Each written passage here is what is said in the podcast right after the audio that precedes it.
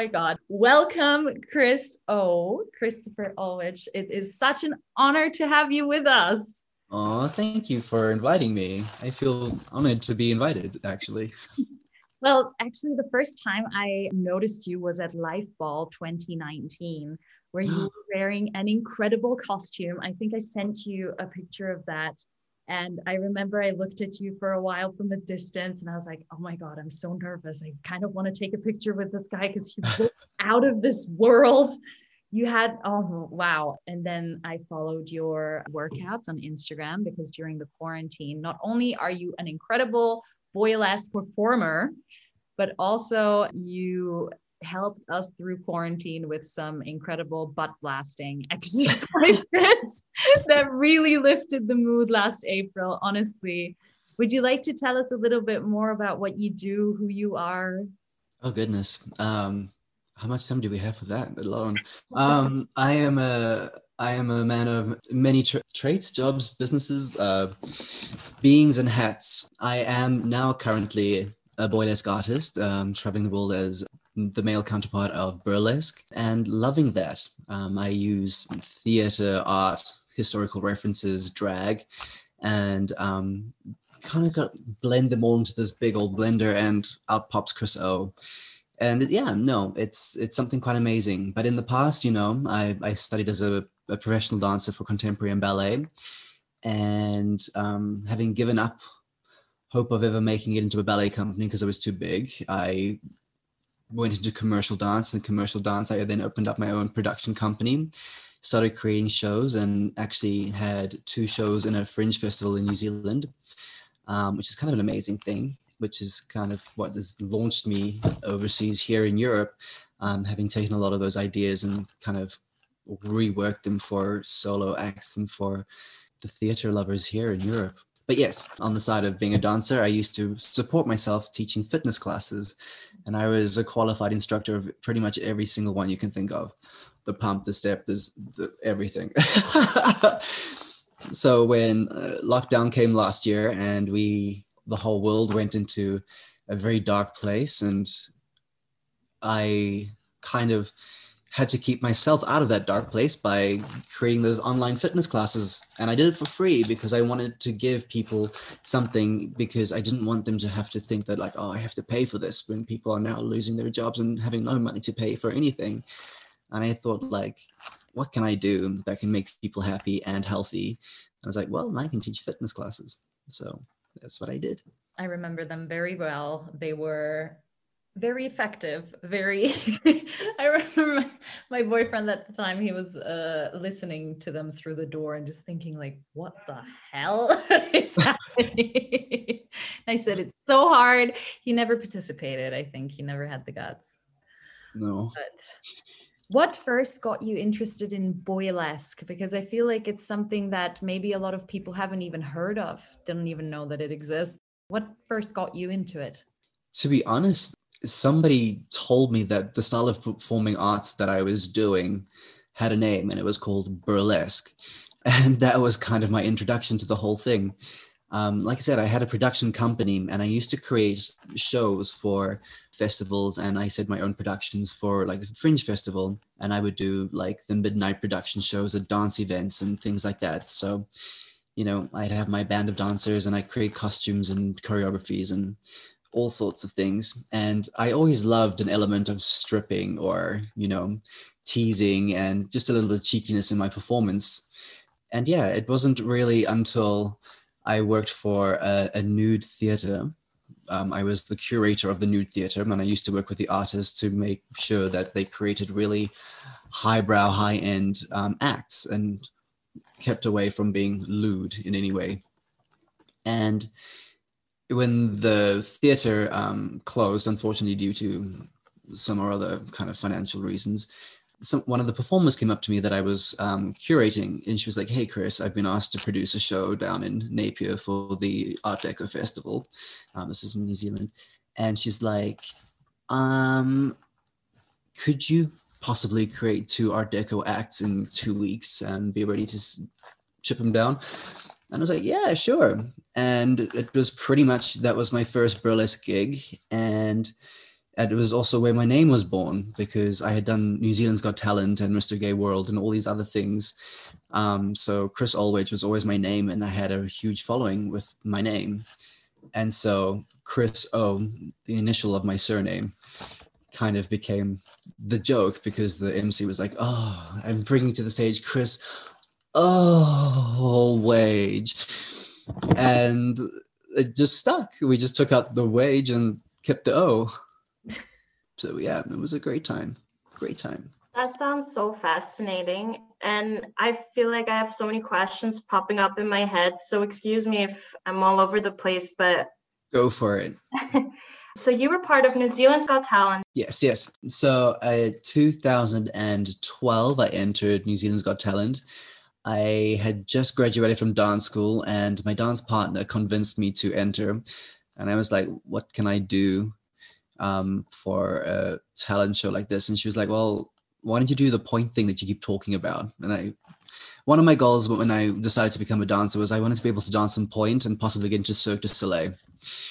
One of those is no longer an option, but I learned the other.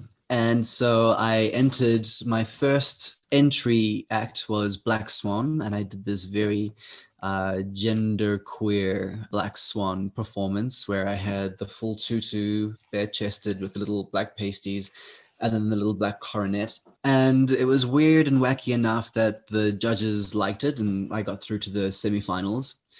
And then I performed uh, Firebird, um, which was really well received, but unfortunately lost out to a dog act. oh.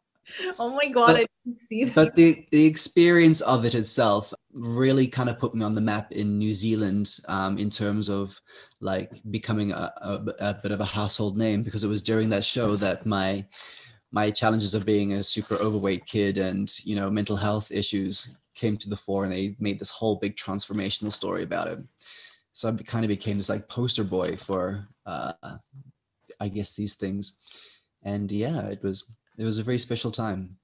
And that was sort of the first time that you and your talent and also your story were sort of introduced into the mainstream. Yeah that would be it. I mean before before that i didn't even tell people about my childhood. It was just something that i'd never brought up. I never thought that i needed to. And when my family immigrated to uh, new zealand we took the opportunity to just to take a clean slate. And what happened with my upbringing in South Africa in terms of like the the, the religious I don't want to say abuse, but it kind of was, and the the fat shaming, the body shaming, the being a queer kid and not even knowing what queer was and being singled out pretty much before you could even understand what was going on. Um, so yeah, by the time I got to New Zealand, it was a clean slate, and it was just this amazing time for me to be able to just exist without the pressure of people kind of knowing what I've gone through, you know, or what I've had to endure. And when you got into the next round or past sort of the initial phase of, of New Zealand's Got Talent, and you knew that, okay, I'm quite successful here, like, did you enter the show with the mindset of, like, okay, I'm definitely going to share my story? I definitely want people to know who I am in my full entirety? Or was that something that evolved sort of throughout your participation? I think it was something that kind of just evolved throughout the participation. The I think the main reason that I entered was because as a performing artist, you need as many sort of like publicity stunts to get you noticed to be able to get the jobs. And I thought, what better way to show off my dancing or my creativity than going on to um, nationwide competition? Um, and yeah, it wasn't until I had done my first audition that the producers came up and said, "Hey, Chris, we'd like to do a highlight feature on you. Um, can you give us some more information about X, Y, and Z?" And then this has been the whole like thing, kind of like opened the can of worms that I'd sort of like put to rest a long time ago. Um, and it, like I said, it it it was really strange having to like suddenly allowing that to become very public knowledge as well. It was it was a very um, it was it was really cathartic for myself, I guess, in in kind of coming to terms with them and then realizing the actual change that I've created in my life to be where I was from where I was. And it made me incredibly vulnerable because now people suddenly knew this stuff about me. But I think, you know, when you're put into that position, you either sink or you fly, and I chose to fly. I really, I really like that. And yeah, I was wondering what it felt like to be suddenly have your story out there so much to for everyone to to know and to to hear. What was the best thing that came out of that? Well, I think it's uh, the best thing that came out of that was the little seeds that it planted that would become the features of my brand as a person as a human as a as a sentient being on this earth it kind of like opened up these little suggestions. And what started as just a mere new zealand's got talent actually turned out into a world tour as a mr gay world representing queer rights around the world and then furthermore becoming you know one of the top 50 burlesque performers in the world representing gender queer performance art. And moreover it's given me a platform to be able to share my stories and share my hopes and my overcomings and you know really try to inspire people to to find their way and you know believe that this world is not that terrible. But how i mean obviously i find i find this beautiful and inspiring but i'm always wondering how did you get to that place where you said you know what I'm owning who I am. I'm not only fighting for my own rights, I'm fighting for my entire community. Like, what made you become so confident? Because to be quite honest, I'm so fascinated with the strength of, I mean, particularly your community. I'm, I don't know if that's a good comparison or example, but I'm an avid um, follower and watcher of RuPaul's Drag Race, not yeah. just for the challenges, but also for the stories. And I'm always so fascinated with people sitting in the confessionals, crying, telling their story of how they survived ABC. And I'm just thinking to myself, but you're here. You're here telling the story.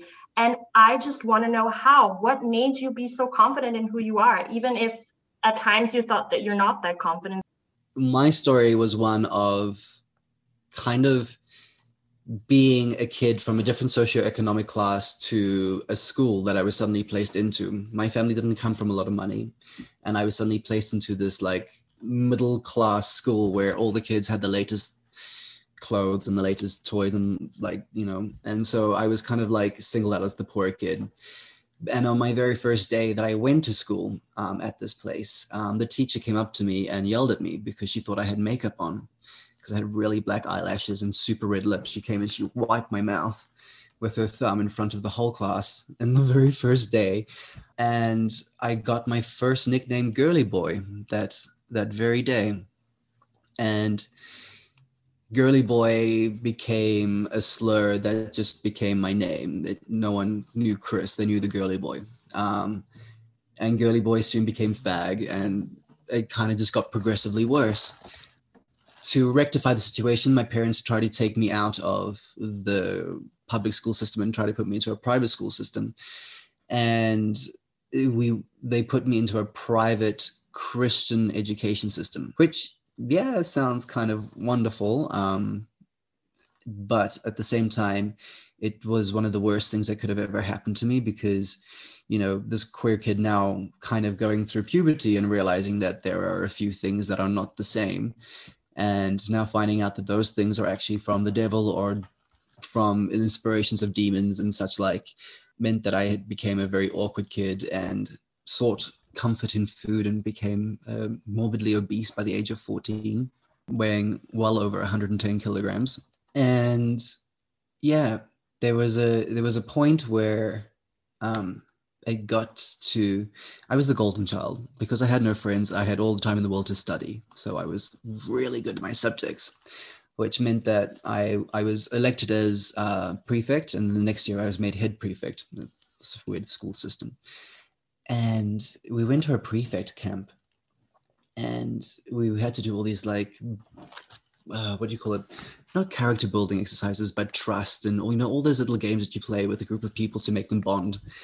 And whenever the teachers were around, everything was hunky dory. And me being head boy, I had my power. But the moment they were away, I was cast aside and I was the no one.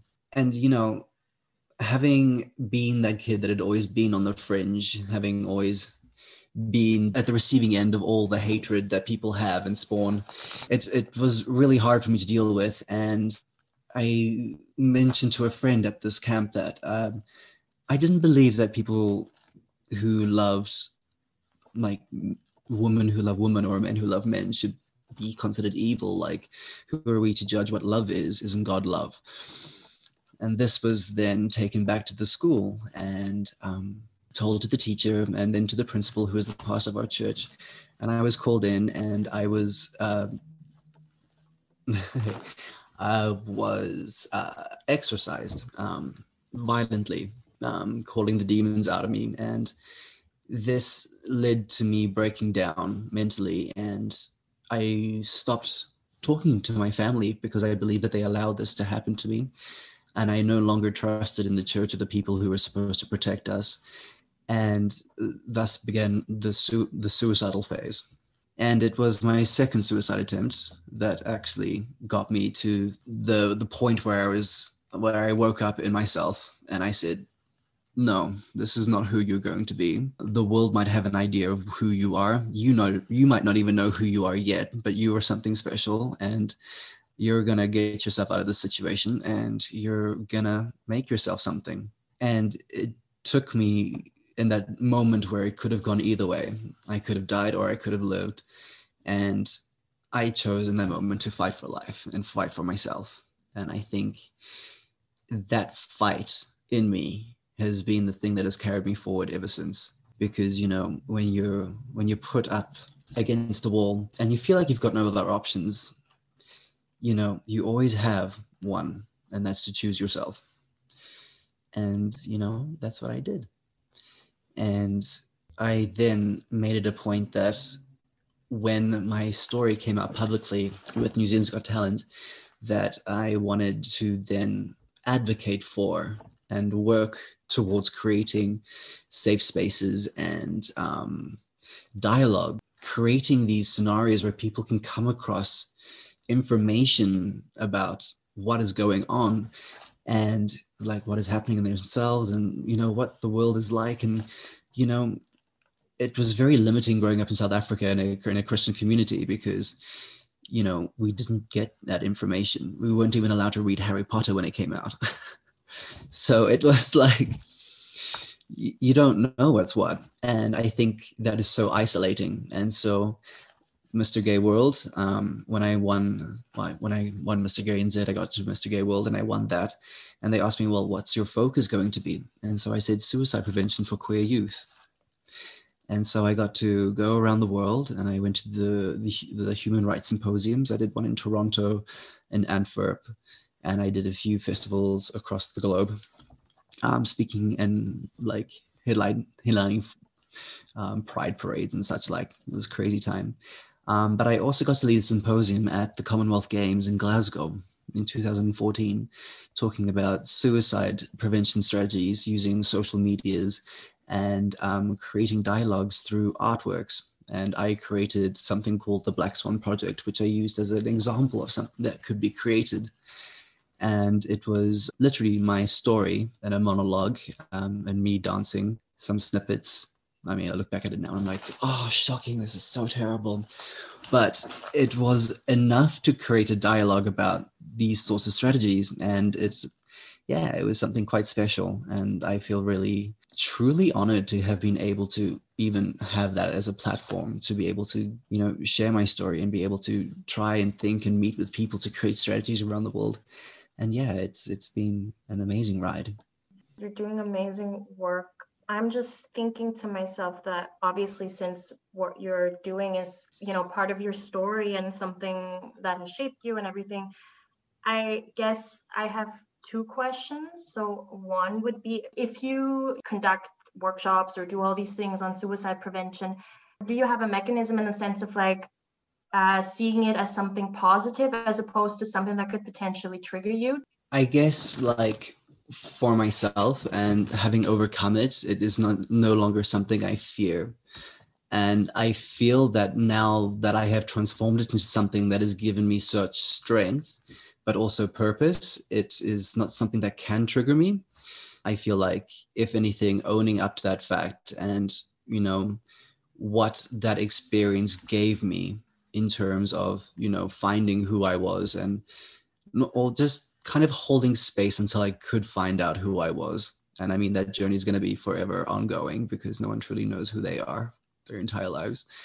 But it certainly, like I said, it certainly gave me the impetus to kind of look look beyond the struggles that I was experiencing at the time, and push forward to a time that I knew that it would get better.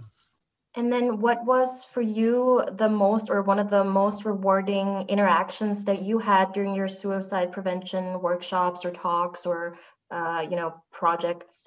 It would actually have to be with um, a burlesque fundraiser that happened in the US. I cannot, for the life of me, remember off the cuff now um, who it was and where it was. But after I won Most Dazzling Dancer in Las Vegas, um, there was this husband and wife couple that came up to me after the show and you know were waxing lyrical about what they had seen. And i was just like oh gosh stop stop stop. Um, i find it a little bit uncomfortable when people give you compliments. What do you do? Um, but they were so lovely and they said well what else do you do? And so i said well if you want to see what else i do i have a youtube channel. You can go click on that got a few random things up there and they came across my black swan project um, and what I hadn't known and what they then told me was a few months later, they sent me a message and was like, hey, Chris, would you give us permission to use your video to create a festival as a fundraiser for suicide prevention for queer youth? And we would like your video to be the the thing that pushes this whole thing forward and from what we build our entire campaign and shows off of. And i'm like of course like it's once it's out in the the internet world like it's for anyone really. And as long as it's used for good um, and you know from a correct place i i give you all the permissions. And then she went on to further say that she had lost her son the year before from suicide and he was coming to terms with his queerness and for some reason couldn't find a way out or a way forward. And this beautiful uh, it's like beautiful is a really bad word but it was so beautiful it made me cry that it was a, such a sad sad situation that had brought art and willingness and intent together to create something. And that is exactly what my entire Black Swan project was about. It was literally leaving traces of people's individual stories in art, in references, in dances, in whatever. Like people, what so people could just come across them and be like, "What's this? Oh, that's so inspiring," and that's exactly what I was kind of reaching for. And the fact that that became a thing, and it was, and they raised thousands of dollars as well, which was just incredible. So yeah, it that that was one of the most amazing moments from that entire. Well, thank you for sharing. That's um, it's inspiring. It's rewarding, I guess, for both parties now to be able to to share your gift. Chris, because you uh, shared with us that you were obese and that that changed into you being very in tune with your health and fitness mm-hmm. and you know body and weight that's always such a very difficult topic i feel like for everyone um, but when did you not particularly come to terms with your body, but more so when did you realize that in order for you to feel good about your body, you need to be fit and be active and do certain things? So, you know, sort of realize the importance of having a healthy relationship with food and then with sports and fitness. Because I feel like, or maybe that's just me, but if you're in this body or mindset for a particular time, it seems like you're stuck in there forever. Like, I don't know mm-hmm. how people can watch these YouTube videos, fitness YouTube videos, and just by the, I don't know, by the next day, they're like, okay, I'm going to change my life. I think it's, to be honest, so hard. And sometimes in the public discourse, I'm missing this like open and honest conversation of yes, maybe it even takes two, three, four, five trials to reach that point of like, okay, I accept my body, I'm da da da da. So long story short, teach me master. well, so I, I, can answer this on, on many different levels. Um, having lived through it, having studied to teach people how to do it, and then obviously being in the front lines, helping people achieve this. So let's start with the first. Yeah, after I had that that that moment where I decided to fight for myself, I instantly went into this massive overhaul of my life. Anything that I could control, I then would. I I stopped eating meat. I went vegetarian for I think a year and a half as a as a 14 year old. to my parents' great disgust, um, being South African, you know, we eat meat, meat, meat, meat, meat. So like it was it was a bit much for them, but they respected and they just thought I was this really weird child, and that's fine. They were just gonna leave it at that. And then I started doing martial arts, and I kind of fell in love with um, self-help books and like new age kind of like crystals and chakras and i obviously kept this very secret because the church said that it was all from the devil and i was like well the devil that came out really bad sorry but i kind of went through this massive soul searching phase where i wanted to try and take back control of my life and one of the things i really needed to do was address what i was eating because i was just eating poorly um, and like I said, I was comfort eating mostly, which is the problem. So I had to kind of channel that energy into something else. So I took up Tai Chi. I don't know if you know what Tai Chi is, but it's this really slow martial art form that you usually see lots of old people doing in park squares in the mornings. And yeah, I was because I was so big, um, I couldn't actually do much else. Um, and because it was so slow and so considered, it was actually a really uh, gentle way of learning how to move my body. And I discovered that I really loved moving my body. And after a few months of practicing Tai Chi, I had managed to lose quite an extreme amount of weight um, with my vegetarian diet and exercise combined. And the the organizer of the the classes came up to me and said, "Hey, we actually offer um, uh, karate classes. Would you like to come along to the karate classes um, and just try them out?" And so I started doing karate, and I did it for about a year, and then our family immigrated to New Zealand. And when we got to New Zealand, my mother decided to join me when we took up Shaolin Kempo Kung Fu together. And we did that for I think four years together, almost getting almost getting to our black belts. We got to brown. But yeah, it's it was a mission because it's it's not just you know what's bad for you. It's the fact that these things are intrinsically habits that you have. And habits are so hard to break you there's like there's the there's the unconscious reasoning behind them why are you doing these things what is the what is the rationale what is the what is the love what is the hate relationship that is going on here that is causing these things to do, happen and so it's kind of like addressing those to open that can of worms for yourself and be like okay so let's have a real talk now why am i doing these things and why am i keeping myself in this space and sometimes it could just yeah, it, it, opens up a lot of traumas because there are things in your life that you kind of don't want to face. And sometimes you, when you face them, it means that you have to do some soul searching and like real honest kind of like acceptance work. But yeah, it's it's it's a matter of kind of just overhauling your life, finding out what works for you, what needs to be done for you to keep you happy, healthy, and I think like for most people, when I said when they come to the gym or when I used to do my personal training, it's like, so what are you actually wanting to achieve? Like, what is what is the what is the goal for this fitness? Is it like actually the six pack, or is it the fact that you want to feel fresh and lively in the mornings, have that energy to run up a flight of stairs if the elevator's full? Like, like what is the actual thing that you want to feel and experience, and make that experience your goal, not the actual physical body. And I think that's where people go wrong because they're so like, oh, I have to have 57 centimeter biceps. I need to have the six pack. Or ladies need to be like, I need to have the skinny waist and the big round bum. I'm like, none of that's important. What's important is how you feel and how your body feels on you. And that I think is a much more important relationship that you need to foster. And i think that comes through doing things that you're passionate about and you love. And so like i found dance and i found fitness classes and i started doing fitness classes and like oh my god i don't know what this is but i love it. And i then two years later was teaching every kind of fitness class there was and then it was kind of during the fitness class phase that i started going on night clubbing and i got offered a job as a go-go dancer and that's when i fell in love with performing because um, i got to go on stage and I used to just boogie my way and didn't even know what I was doing, but like, hey. And that's when I fell in love with drag queens because they're like, oh my God, they do makeup, they make dresses, they make shows. What is this witchcraft? Um, and yeah, bing bada boom.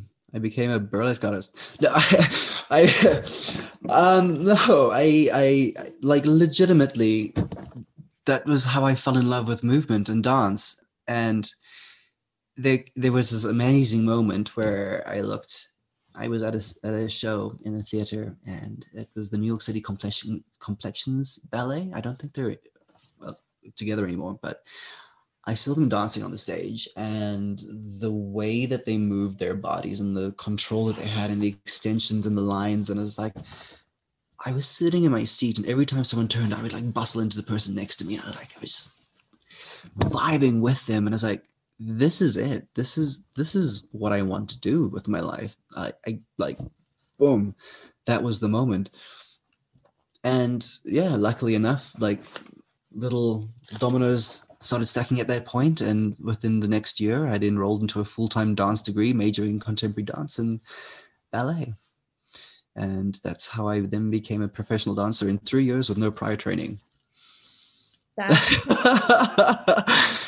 Floored by that, you know, because I, I I've always been fascinated by by ballet as well, and I've always really, really, really wanted to do that. But the whole weight and body image issue, the image that you have of mm. ballet dancers, I did take ballet when I was very young, and already then I could feel like I was taller, I was bigger noticeably than everybody else, and it kind of ruined it for me completely. And I had fluctuating weight too, and went up and down and everything, and and that was what stopped me essentially from really seriously pursuing it. So it's how old were you when you when you enrolled in that class? I was 22 years old because that is first ever dance class. That is so cool. Honestly, 22 for classical dance is is normally considered too late, no? And no, it's just like it's not even it's not even a consideration. Not even a consideration yet here you are. Like that's so freaking cool. I just love i really love that. How how was that? Mind you, i am by no means the best classical dancer. Um still like you're doing it. That's the thing. I mean yeah. of course but you found your way and i think that is such a beautiful thing to to know. For me personally it's it's it made me just so happy to read behind uh, your story and find that out. And i'm wondering like how was it for you at first when you enrolled uh, and when you started? How was your class well, was everyone 22 or your age or? No no no not at all. Oh my gosh. Some of the some of the my classmates were like 17 years old and had been competitive dancers since the age of four. Oh my god. It was it was the hardest thing I'd ever done in my life. And it's like, well, hardest thing. I've done many hard things in my life, but like pushing yourself day after day and sometimes seven days a week for months on end because you have shows or whatever and rehearsals. Um, it like it took some kind of mental fortitude to get through that. We had almost 40 students enrolled in our first year. 12 of them survived to our last. Whoa and I had already put into my mind at this point that that is what I was going to do. My father had already kind of like, you're like, sorry, I can't, I can't be responsible for you anymore because I dropped out of med school. And I took up classical studies for two years in ancient Greek and Latin and ancient history and philosophy and art history. And I loved it. And that's when I started doing the nightclubbing and got the go-go job and then the drag queens. And that after that is when I decided to do the bachelor's of um, performing arts in contemporary dance. but yeah, you've lived a life. Uh, not of it. I think you've lived more than one life.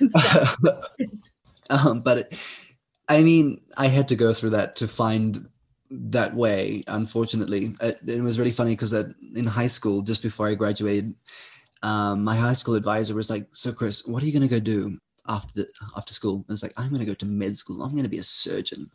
And she goes, that's great. You have the marks for it. You've you're, you're more than capable. You have your university entrance into med school anyway. So it was like I had already sorted it out. And she was like, but listen here, we, we wouldn't say this to any student, but for you, um, have you ever considered performing art school? I had um, I was only in New Zealand for the last two years of high school, and I we never had drama classes in South Africa from the private school that I was in, so it was not something that I'd been familiar with. But I took the opportunity to join the school play in my first year, and then actually took up drama as a subject as an English alternative in my last year, and won all the awards for everything. And that's why she was like, "Have you ever considered?" And I'm like, "Who? Me? N- no, medicine." she was so right, and it took me three years to figure that out. So right. Sometimes teachers know us really well. Yeah, they know us better than we know ourselves sometimes. Yeah. And I'll always remember that conversation. I'm just like, oh, you could have saved me so much money if I just listened to her. Speaking of the go-go dancing aspect and how you got into that scene, I'm wondering, or just generally, I guess that's a general dance question because Mhm. I've been very eager to learn how to do a split. Oh yeah. do you have any tips and tricks? Um, because honestly, to be quite honest with you, I've been watching these like how to learn a split in one day type of videos. And these are like 20 minute videos. And I thought, okay, after that, I'm surely the next death dropping queen out here. Nope. That's not apparently how it works. So I would be very appreciative if you could give me a few tips that are actually working. Okay. Well, it's not as easy as gaka gaka. Ow. I, I- Um, I, I, yeah. oh my God, Bev, uh, don't do it without uh, pro- proper preparation. I once went to Werq the World in uh, Paris to the show, and I wanted to impress all the beautiful drag queens around me. So I did a jump split, and I practiced that a couple of times, and I was like, yeah, I can do it. And then I did one, and everyone was like, oh my God. And then I did a second one, and I was like, yeah, yeah, no, it's fuck. That's no. And like I was trying to play it cool, and everyone was like, oh, oh, oh, yeah. Oh, oh, oh, are you okay? And I was like, yeah, I'm fine. Listen, I'm fine. I had to sit down for a little bit and I felt it a couple of days. So yeah, how do you not kill yourself when doing a split or a jump split? So yeah, warm up is essential, um, and also splits are these funny things that if you have no reason to need them, they're never going to happen, and that's um, unfortunately the sad truth. As a dancer, we're expected to do all these amazing shapes with our bodies that require us to look like we're contortionists. And so splits then become very fundamental to what we need to be able to achieve with our bodies. Therefore, it is something that is incorporated in everything that we do. Every movement, every lengthening position, every ab contraction, every leg tilt, whatever, whatever, whatever, is all aimed towards the improving of your body and its dynamic explosive ability. Um, so if you are wanting to still achieve a split, even though nothing in your life requires you to be able to do one, there are a few things you need to do. Number one is you need to train the muscles that are going to be stretching. So for a split to happen, you need to have strong hamstrings and a strong butt, a well tensioned pelvic floor um, and hips. And you need to focus more on the mobility than the actual passive stretching. Like people who just like lay down in their splits, like that's not actually going to help you because that might be good for the moment, but then your body's going to remember something else you did just prior or after that, which is then going to revert it back to some point there. Um, the body works in strange ways. So try to focus on things that get you through the split positions in some kind of movement. So, like, I don't know if you've ever heard about animal movement practice. It's kind of like these new workouts where people do like these basic animal forms, and it's like requires like deep crouchy positions, and it's a bit like yoga, but a little bit more fitsy. Um, but these sorts of things would be really good because you're training your muscles to activate through certain positions and elongations, um, which are actually more beneficial to actually achieving a split than just trying to do the head to head to knee, deep lunge, pigeon, reverse pigeon, split. I mean, those those are good too, but it's the mobility that I think will help you the best. The best. Well, thank you very much. I'll keep you posted on the progress if I make any. Please do send me pictures. oh my God. then you blocked me. Great. I would never. What I sometimes do, I recently found a really cool song uh, by Lil Nas, and I just sometimes use the hardwood floors in my apartment to practice my splits just for no reason because I don't really have a reason to do the splits. I want to be a performer as well, but they just look so badass and I can kind of do them. And when I'm wearing a skirt, you can't see that this much is missing, you know, and it's still as impressive when you just go down. and Listen. so it feels so good. It feels so good to have your body be able to do something that just, oh my God, what is that? What am I doing? Wow. and it's, it's, it's insane because it is i think in the dance's vocabulary of movement it is one of the most like i said fundamental things that you should be able to do however when you go to a show and you do like this amazing choreography that requires so much strength so much uh, agility so much power and then you go and do a split and people clap at the split. Like it's so funny that this is the the level. And i and when i teach uh, like when I t- talk to my dancers like if you fall over land in a split always the split. They'll clap no matter what happens even if it was a mistake the split. It's like it's it's it's really funny how we have this idea of like the split being this amazing thing but actually it's it's just a leg in front and a leg behind or two legs to the side. It's Oh, the side one is not, as uh, not yet. Soon, but well, the side one is unfortunately genetic. Um, what? If, yeah. No. So with your legs to the side, it is a genetic thing um, because your bone structures are built in certain ways. Some people have a, gene- a genetic propensity to be able to f- lay them out flat. So yeah, you can go to a ballet school and you can ask them, "Do I have?" And they'll give you a few little tests that you can try out at home. And you're like, "Yeah, okay, you could achieve that." Or um, yeah, front splits are the easiest ones. Anybody can do those. There's no kind of like genetic predisposition to being able to do a front or a back split. Well, after this uh, split excursion, I mean, I love it. We're going to go home and practice our splits. But what I wanted to ask you as well is because you've performed all over, pretty much all over the world, no? In pretty close to it now, yeah. Every continent. How is how are the audiences different or how is it different performing in different countries because i imagine that the culture the the people etc it's slightly different everywhere the feel and especially as a queer performer how is that you're coming into the same community every time but it's still a different place and the communities are different everywhere mm. i know mm. that um, my home country is Hungary, and the queer community in Hungary is so incredibly, like, so different from Vienna, even. And we're just 250 kilometers away from each other. So yeah. I wonder how was your experience?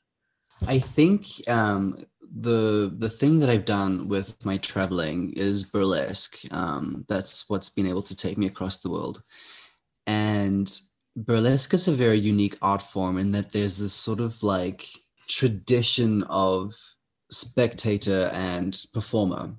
So you you often find that wherever you go in the world that they're very very similar because it's kind of an expected experience or um, if you go to a ballet show it's expected of you to make noise to hooter and holler and whistle and you know go wild and make craziness. And that's kind of like what you get across the world when you go and perform at burlesque shows. Um, the difference is, though, in what I've done is that um, I've kind of broke boundaries in burlesque a little bit. I, I don't want to be like the person said I did that first, but um, like I do classical ballet with very moody emotional music where I don't actually tease you with my strip. Um, I try to keep it very um, kind of like a narrative plot point every time something comes off is like a bearing of my soul and not necessarily a tease to kind of get you you know excited.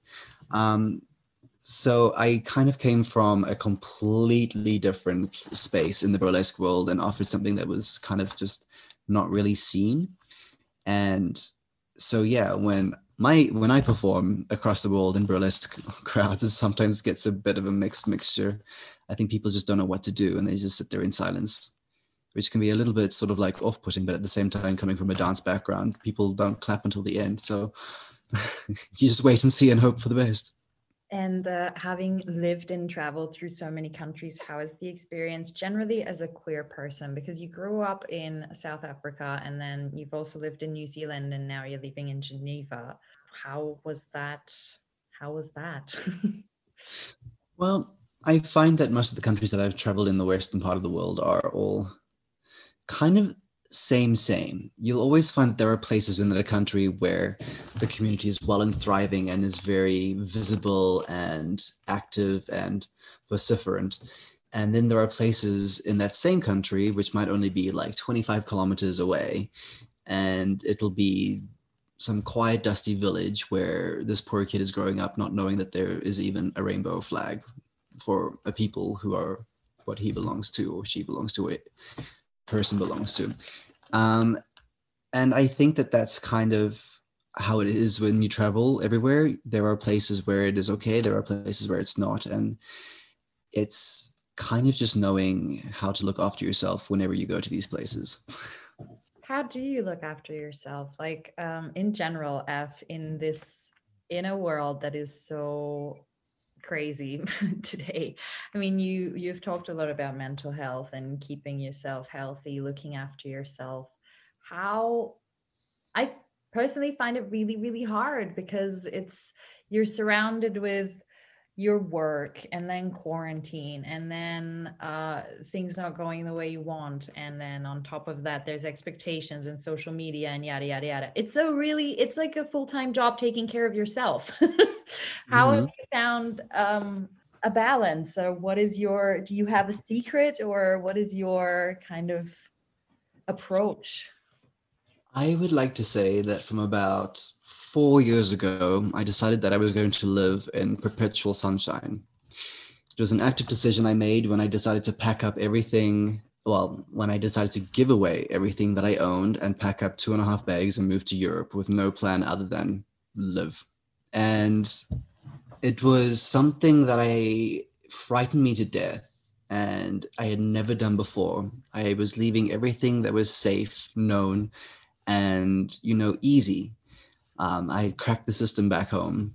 Now I was sent, I was going to go to a new place where I couldn't speak the language. Probably don't like the food. No, I love the food. What are we talking about? Um, without any sort of guarantee of work, without knowing where I was going to stay, live, or money. Like, hey, like let's trust the let's trust the process and let's just go with it and see what happens.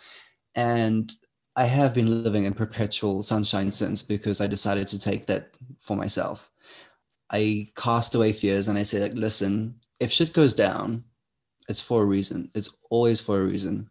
And the only person who can ever make a situation bad is yourself because you can choose to look at it through that cracked mirror lens and see like this is this is a shitty situation or you can turn around and say like well now i've got five extra minutes here to kind of look at the flowers or breathe the fresh air. Like you can instantly choose to make any situation better by just changing your perspective of what you've got. Be grateful for the things that you have with you and count your blessings daily because those can be taken away so quickly and you often don't even realize how lucky or privileged you are when there are so many fighting and off worse. And like i said I live in this perpetual state of sunshine, and I I don't think I actively exude it, but maybe I do because it always leads onto situations that kind of just keep becoming this amazing journey that I'm on. Like, you know, oh, I met that person there. And then suddenly that person a month later says, Hey, come here and meet this thing. It's like, oh, we've got a festival. You should totally do that. And I'm like, how did that even happen from some kind of like crazy bougainvillea tree where I sat down and I dropped a coffee cup and some guy picked it up and was like, Hey, you're pretty crazy looking. what do you do? You know, it's just like, it's that kind of just life just happens if you trust it and allow the plan. And I think that's the thing that people are most scared of is that they don't know what they want in life. And so it's all very confusing. And I think that they get caught up in all this white noise find out what's important for you. And I was, ah, oh, I love TED Talks. Go to TED Talks, just put them on every morning. And there was this, this is one particular one. Is like, can uh, something like list the the ten things that you want to achieve in your life, that you can say that after these ten things, I can die and be happy. Okay, Now, look at those 10 things. Which one of those things could you possibly achieve tomorrow? Which one of those, like, not tomorrow, tomorrow, but like in a, in a time frame that is like relatively short? And they said, okay, now pick that thing and write down your seven list plan, and like, you know, and then make it happen. And it's pretty much like that's how it is. You have the plan you have you have who you are what you are what you stand for and don't sweat the small stuff. Just be who you are trust in that and let life take you on. It's an amazing journey and remember to learn to be always compassionate and kind because i think that people in the world often are just you know always about themselves and forget that everybody else has a story too. And that person who is yelling at the cross of the street there you know might be frustrating to your ears but they might be going through something really hard. And you know we as people should be kinder and to to really just like be understanding that we're not the only human beings on this world and everybody deserves to have their moment. And yeah be happy create joy in your life it's it's it's there to be had it's there to be created and it's there to be experienced and the only person that can make that happen for you is yourself I really love that, and I love the the seeing the positive in everything. I try doing that, and I know it's the the way to to well, living in how, sunshine. Hmm? Because, like I said, that's how I that's how I came up with my fitness classes during the quarantine. Was trying to see the positive in everything. It's like, well, I have to I have to keep fit, and I used to teach all these classes, so I was like, well, I'm just gonna choreograph a few classes. But like, but oh, hold on, I could do these live and, and, i could be helping other people keep fit. And so it was just you know it's these these things that kind of inspire the the follow-ons and become the things that we're now known for and, and do and aspire to be. In it's kind of incredible. And i think you just got to trust your gut when it comes to those things. I was just thinking about how you've been basically competing for almost all your life and you've been in competitions and all of that. And i'm just wondering does the aspect of like you being judged ever affect you or is that something that is in your mind or not at all? Is it just you performing your artistry and people take it or they don't? But the whole aspect of you you know because i think being judged is so scary but i guess it's also normal i don't know and especially with your domain isn't it sort of part of of it or not really so here's a little secret i want to tell you i didn't enter Mr. Gay New Zealand on my own. I was asked to enter by one of the organizers because they didn't have enough contestants. So I didn't go to compete. I went to just show up and be a body and then happened to win. When I went to Mr. Gay World, I didn't think I had a chance of winning because Mr. New Zealand won it the year before as well. And I thought, like, well, they won't do two countries in a row. So I have no chance. So I'm just going to go and try to show the best of myself. And that obviously took all the pressure of what, caring what the judges thought off me because it's like I've already absolved myself of the fact that I can't win. So who cares? All of the burlesque competitions that I've done, like when I won the King of the New Zealand Burlesque Festival, I didn't even know it was a competition until at the end of the show when they brought the trophies on the stage. I'm like, what's going on? it didn't click in my head why the people in the backstage were so quiet. Like usually burlesque dancers backstage are like out of, out of a bordel. It's like, or it's just, it's a very strange atmosphere. And then, you know, we come out on the end for our curtain bow and there's like these little trophies on the stage. I'm like, what's going on? Yeah. So I didn't even realize. And that's kind of just how it's been. I do, I will confess that I have um, stage fright every single time I go onto a stage. Every single time. There will be this period that's either five to one minute before I step onto that stage, and I am literally shaking. I don't know. It's I think that that is on the one hand is something kind of special because it means I care enough about what I do to always want to do it so well and to present be presented well. And on the other hand, I think like that's kind of the passion you need to do what you need to do. Like the day that you're no longer afraid to go onto a stage in front of people you probably shouldn't be doing it. True i can agree. I yeah. Well i i'm so happy that we got to talk to you about all of these like i don't we touched on everything. I've and also really i think what stuck with me the most is the whole uh taking the things little things and making them into positives little negative things making them into positives because that's such a key thing for your everyday life that is you can easily implement it but so for some reason people forget that it's in their hands and try yeah. to practice that and i mean look at the wonderful art that you've been able to create with this with this mindset. Honestly i every time you post something new on instagram i'm like oh do you by the way do you happen to plan coming to vienna anytime soon or maybe giving a, a burlesque workshop? And if so do you need someone planning it? Because i mean i got some contacts. Wow. Um, we have several i actually stayed in Vienna for a month when I first came to Europe. Really? Vienna Boylesque Festival in 2000 and yep. 2017 mm-hmm. with Violet Chachki and the rest of them.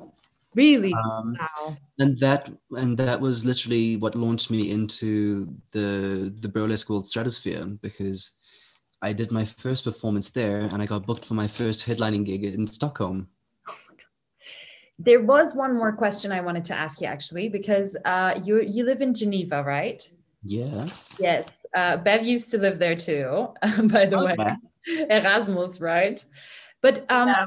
I found it curious because out of the European cities, as a as a burlesque or burlesque performer, how come Geneva? I was just surprised. This one is more practical than you'll expect. Geneva has one of the best located airports in the whole of Europe and okay. you can literally get to anywhere within two and a half hours either by plane or by train. Two and a half to three hours depending. Okay that explains it. I mean if you plan to come to vienna um, let me know. I really hope you do because i would love to see your art live. I haven't seen it only i haven't seen you in action yet only static which was also ecstatic for me. Sorry. Oh my goodness uh, was that was that was that the one with the red, the thigh high red boots and the, the Yes, it was. It was. It was. Oh my god, how does that stick? How does that how does that because I mean to anyone who doesn't know this this costume So it's it's a it's a drawstring mechanism that kind of captures everything into a little sock and then there's a little tab that you glue on the top. So it's a two-fold protection system. But you dance in it, no? Oh yeah. So um, we did actually dance in that. We were we were the club kids for the Absolut Vodka space in the town hall itself. How did I not see that? and we were dancing um, on these platforms that were maybe two and a half meters up above everyone, and that little sock only covers the front. So whenever I did anything to the back, I'm sure people could see my butthole. Hopefully, the lighting was just you know angular enough that shadows were always gonna be saving my ass, as it were. well, um, either way, I'm sure it was an amazing performance because that costume was wow. Thank you so much for taking the time to talk to us about oh, all this. It's my absolute pleasure. So much, and um, I cannot wait to see you in person. I know it will happen, and we will we'll make sure again. we spread the news on Vina Melange so everyone who's listening can come along. Amazing. Thank you. Oh. Well, thank you so much for having me. Like this has been a really fun experience.